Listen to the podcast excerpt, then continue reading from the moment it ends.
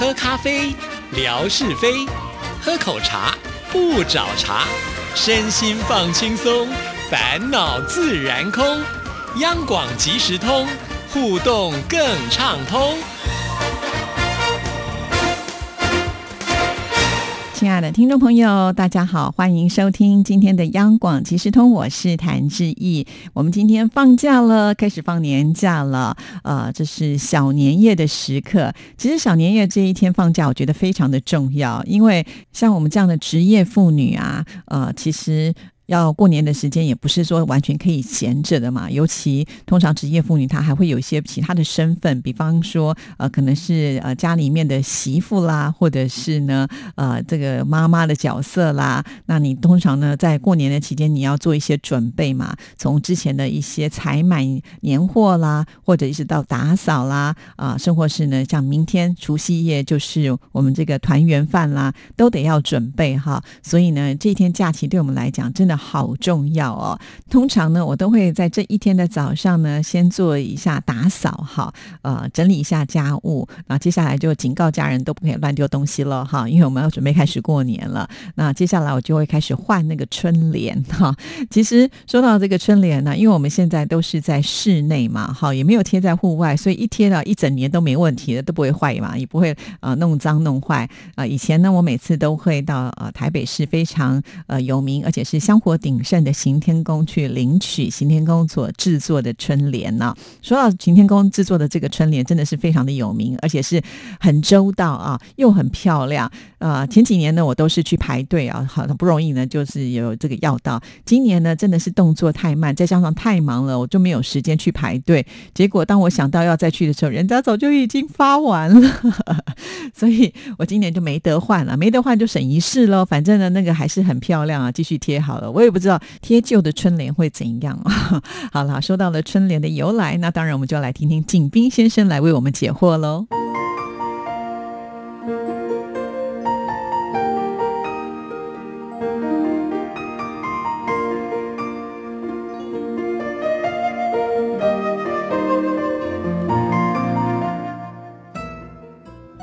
亲爱的朋友，你们好。央广即时通，有你。有我，有爱，乐融融。刨根问底，探究万事的来龙去脉，追本溯源，了解万物背后的故事。欢迎收听《万事万物的由来》，我是您的朋友景斌。今天我们说说春联的由来。春联也叫门对、春贴、对联、对子、桃符等。它以工整、对偶、简洁、精巧的文字描绘时代背景，抒发美好愿望，是我国特有的文学形式。春联起源于桃符，桃符的出现可以追溯到古代的传说。上古时期，有申叔、玉律两兄弟，他们住在杜朔山上。山上有一棵桃树，树荫如盖。每天早上，他们便在这树下检阅百鬼。如果有恶鬼危害人间，便将其绑了喂老虎。后来，老百姓为了驱鬼压邪，便在大门左右各挂一块桃木，画上他们兄弟俩的神像，左为申叔，右为玉律。用来镇邪。当时把这种桃木上的画称为桃符。从桃符发展成春联，据说与两个皇帝有关。公元十世纪，五代中的后蜀皇帝孟昶，有一年要求学士辛寅逊题桃符，但又觉得词句欠佳，于是便亲自题。新年大余庆，佳节号长春于宫外，这就是传说的最早的一副春联。不过那时还称桃符而不叫春联，一直沿袭到宋代。如王安石《元日》云：“爆竹声中一岁除，春风送暖入屠苏。”千门万户曈曈日，总把新桃换旧符。到明朝时期，桃符才改称春联。据说这与明太祖朱元璋有关。据明朝陈云瞻《簪云楼杂话》载，春联之设，自明太祖始。朱元璋建都金陵后，曾令各家贴对联，并将门联改名为春联，一律用红纸书写。据说有一次，朱元璋亲自到民间查看，见一户人家没贴春联。当朱元璋得知这户人家是阉猪的，不识字后，他便亲自动笔为他写了一联：“双手劈开生死路，一刀割断是非根。”由于历代大力提倡，春节贴春联便成为我国民间的一种风俗了。而且，春联也成为我国特有的文学形式，长盛不衰。亲爱的朋友，感谢您收听《万事万物的由来》，支持谭志毅，你的心情最美丽。再见。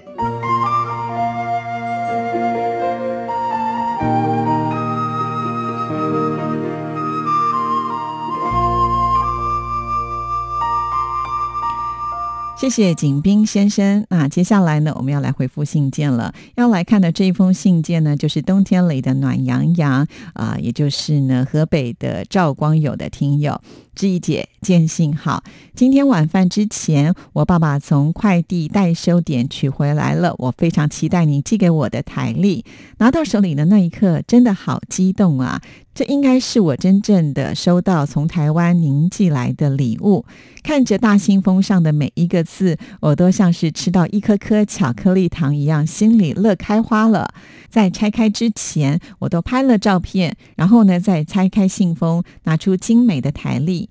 台历的每一页都做得那么的精美。在台历之外，是那一幅幅让人垂涎欲滴的美食图案，让还没吃晚饭的我，真的是一下子升起了快要流口水的馋嘴感。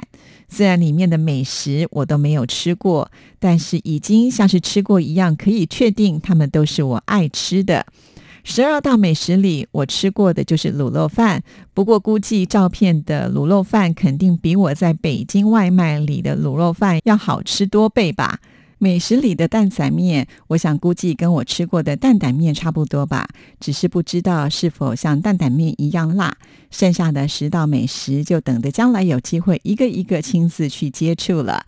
志毅姐悄悄的告诉你哦，你不要笑我哦。十二道美食里的名称，因为我对繁体字不是十分的熟悉，为了避免认错字，我把十二道美食的名称逐个用网上的简体与繁体转换的在线小工具转转换之后呢，再确定他们的名称。就这样，我把台历正式的摆放之前，翻了好几遍。对了。还有一个小插曲，可能是美食图片太逼真鲜活了。当我给我们家大橘猫看台历美食图案的时候，它以为是遇到了活体动物，愣是被惊艳的一步一步的往后跳，然后呢才用鼻子闻了闻，再确定台历是安全物品。哈哈，可能这一姐会很纳闷，我怎么把台历给猫看呢？简直等同于对牛弹琴一样的好笑吧？其实我呢就把我们家的大橘猫当做是家里的一个成员和小宝宝，我有什么好的物件都。都会自娱娱乐的给猫猫分享，因此漂洋过海来的珍贵礼物，怎么能不跟它同乐呢？我觉得跟猫咪互动呢很正常啊，尤其呢，呃，现在的宠物几乎都已经是家里面的一份子了。不要说宠物了，就连志毅也经常会跟我们家的小白对话哈。有些听众朋友有关心志毅微博的人，应该都知道小白是谁。没错，那就是我们家的车子啊。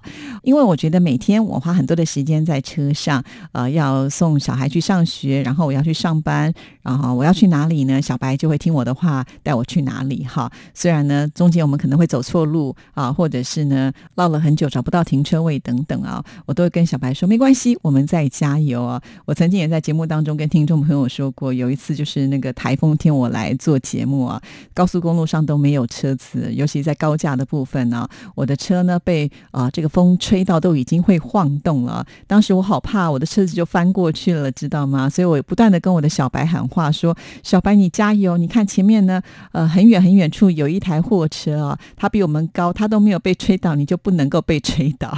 ”其实那应该是喊话给我自己听的啦。但是不管怎么样呢，我觉得至少呃，我跟我车子的关系是很密切的，所以我会跟他对话。因此对猫咪，更何况猫咪是可以回应你的，应该会。比我更正常一些吧，所以这我不觉得意外啦。好，回到我们这个桌历啊，今年的桌历，我想听众朋友拿到之后呢，都会有这种感觉，就是看到这么多的美食，觉得好棒、好过瘾啊！确实是啊，能够把这些美食呢拍的这么的诱人啊，就很不简单。老实说啊，我这个桌历放在桌上，我都还没有特别的仔细翻过。要不是呢，冬天里的暖洋洋写了这一段之后呢，呃，我就特别的把我的桌历再把它打开来看了一次哈，那我就发现，哎。既然介绍的是台湾的美食哈，怎么没有介绍鹅阿米酸或者是鹅阿煎呢？我不知道为什么啦，可能太多美食了，所以挤不进这个前十二名的排行榜啊。好，那光友呢也有提到，就是呃有些呃这个繁体字呢不认识啊。其实呃有的时候我们的听众朋友的简体我也不认识啊，但是我的手机里面也有一个 app 啊，当我不认识的字的时候，就会呃上去查一查。不过基本上有的时候呃一个段落下来的话，我大概也能够。透过猜也可以猜得到哈，只怕就是比如说像名字啦，或者是一些地名啊，这种我就会觉得比较点困扰，不能够念错哈。好，那再回到这个美食的这个图片当中，光友是说他吃过卤肉饭呢，我去北京没有吃过卤肉饭，所以我也没有办法做一个比较哈。那卤肉饭其实，在台湾很多地方的口味呢也不太一样，所以每一个人心中都会有自己最喜欢吃的卤肉饭。我记得我有跟听众朋友说过啊，我觉得在我的旧家哈。那个嵩山松德宫的地方有一家施家麻油腰花汤啊，它的卤肉饭呢，我觉得是我目前吃到最好吃的哈。但每一个人的心目中的卤肉饭的口味都不一样啦。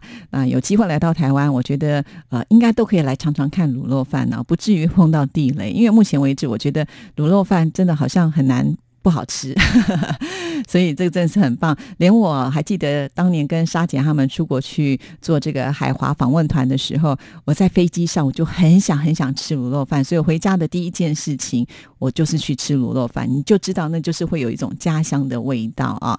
再来，我想解说一下，就是蛋仔面跟担担面的不同。蛋仔面呢，就是台湾的小吃，在台南的蛋仔面呢是最有名的啊。那我们可以看到图片上呢，就是用这个油面体，然后呢会撒上一点肉燥，然后呢它的清汤是呃这个高汤啊，而且呢颜色一定要非常的清，才是一个上等的蛋仔面。那通常呢在这个面里头都会放一颗卤蛋，或者是呢会放一尾虾哈。就是在台南的时候我们吃这样子一个蛋仔面呢，会呃一定要的一些配。料，那在蔬菜的部分呢，就会呃放点豆芽啊，会放一点点的那个呃韭菜哈，让这个配色看起来会比较好。那这个蛋仔面呢，它的汤是清的，那可是很有汤头，喝起来呢味道很足，尤其它上面会撒一些肉燥哈，那个肉汁呢拌着那个面一起来吃，那个味道真的非常的棒啊。那通常蛋仔面呢本身是不会放辣的，好，除非你自己想要吃辣，那桌上呢都会有就是。是呃，这个酱料罐，你可以就选取你自己想要吃的这个辣椒加进去啊。但是如果听众朋友来台湾想要吃蛋仔面的时候，我会先建议你先吃原味，因为原味汤头真的很棒啊。至于跟蛋胆面呢有什么样的差别？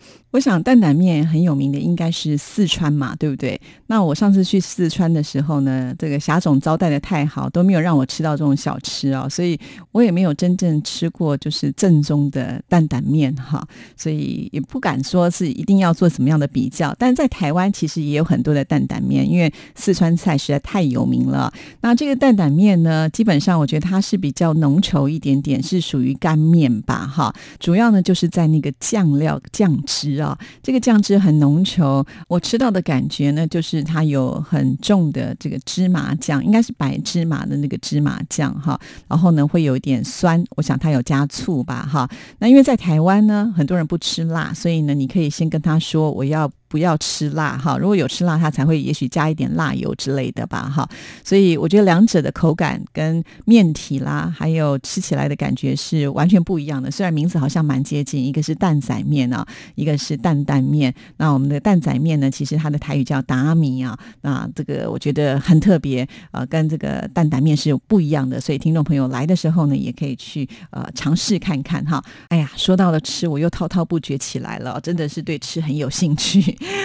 好，我们再回头来看这一封信件呢。今天因为供暖设备出了问题，所以家里的温度骤然下降了很多，让人冷飕飕的。但是因为收到您的台历，让我的心里却是热乎乎的。是啊，二十年前的一份不期而遇的广播情，没想到经过了这么漫长的岁月，又距离这么的遥远，没有抛弃我们，没有离开我们，而依然热乎乎的陪伴着我们，温暖着我们。这么多这么多可遇不可求的旷世奇缘，真的期盼每一年都能够收到这满满温暖的礼物，更期盼你们能够一直陪伴着我们走向一个又一个二十年 哦，一个又一个二十年，下一个二十年之已经老 Coco 了。好啦，其实我很高兴，就是听众朋友收到我们电台的这个桌历的时候，能够呃引发出这么多的一种情感，也愿意呢把它。化成文字写信到我们节目当中来，这是我最乐于见到的啦！哈，也谢谢啊，这个光友啊，呃，这么的用心。呃，如果这个零下的气温，然后呢没有供暖，那真是挺恐怖的一件事情哈。所以一定要小心的保暖，要多穿一点哈。像这样的事情应该不会常常发生吧？不然我觉得呃，好像生活在一个大冰箱里面，那就真的是一个酷刑了。这个时候呢，就吃一点暖乎乎的食物，可能会有很大的帮助。住吧，哈，绕着绕着，我又绕回了吃，真是啊，佩服我自己啊，这么会吃。好了，我们来看最后一段。现在马上就是凌晨十二点了，我该准备睡觉了。对了，志毅姐，这是新的一年，我很想有一份节目表，是否能够通过微博发一份呢？在央广其实通的节目里听到今年有好多的新节目，我可不想错过啊。好的，我自从有微博以来啊，只要呢我收到就是我们组长慧芳传来的新节目表，我都会迫不及待的就放在我的微博上喽哈。所以听众朋友呃要来质疑的微博是会有很多你可能会想要知道的讯息，因此如果你每天不能够呃都上来看微博的话也没关系，就是呢当你有上微博的时候，呃可以先搜寻一下谭志毅啊，然后呢点进去你就一个。一个的慢慢翻哈，那每一天其实我都贴还蛮多的内容啊。即使呢这段时间自己要赶节目比较忙哈，所以贴的会比较少一点点。有的时候也是最少也有四篇到五篇哦哈，可见我的量还是蛮大的啊。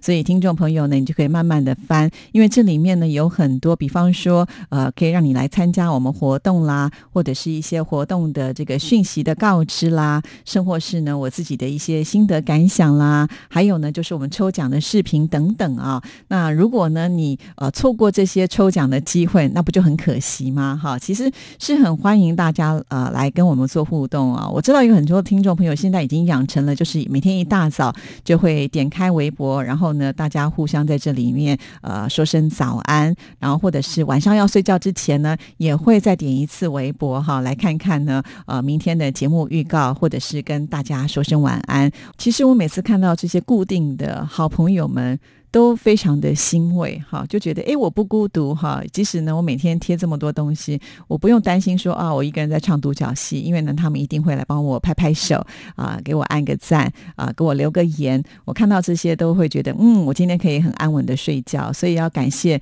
这么一群的朋友们始终。固定的来支持志毅的微博，还好有你们，不然我觉得我也很难支持的下去哈。尤其我要感谢这个泥娃娃哈，泥娃娃呢，呃，最近可以说是几乎都要靠它来支撑我们的天空了。提供了好多好棒的照片哦哦，尤其他去的这些蒙古的地方啊，是我大概可能这辈子也不会去的地方哈，所以借由他的照片呢，带我们认识了这大漠风情啊，哇，真的很棒哦，谢谢泥娃娃，而且呢，他好贴心哦，在过年这段时间，因为他的店员要回家去过年了，所以他必须呢自己要来顾店，因此还事先就跟志毅说呢，会比较忙，少来微博，希望志毅呢不用担心，真的好贴心哦，谢谢你。好了，今天时间到了，祝福大家，下次见，拜拜。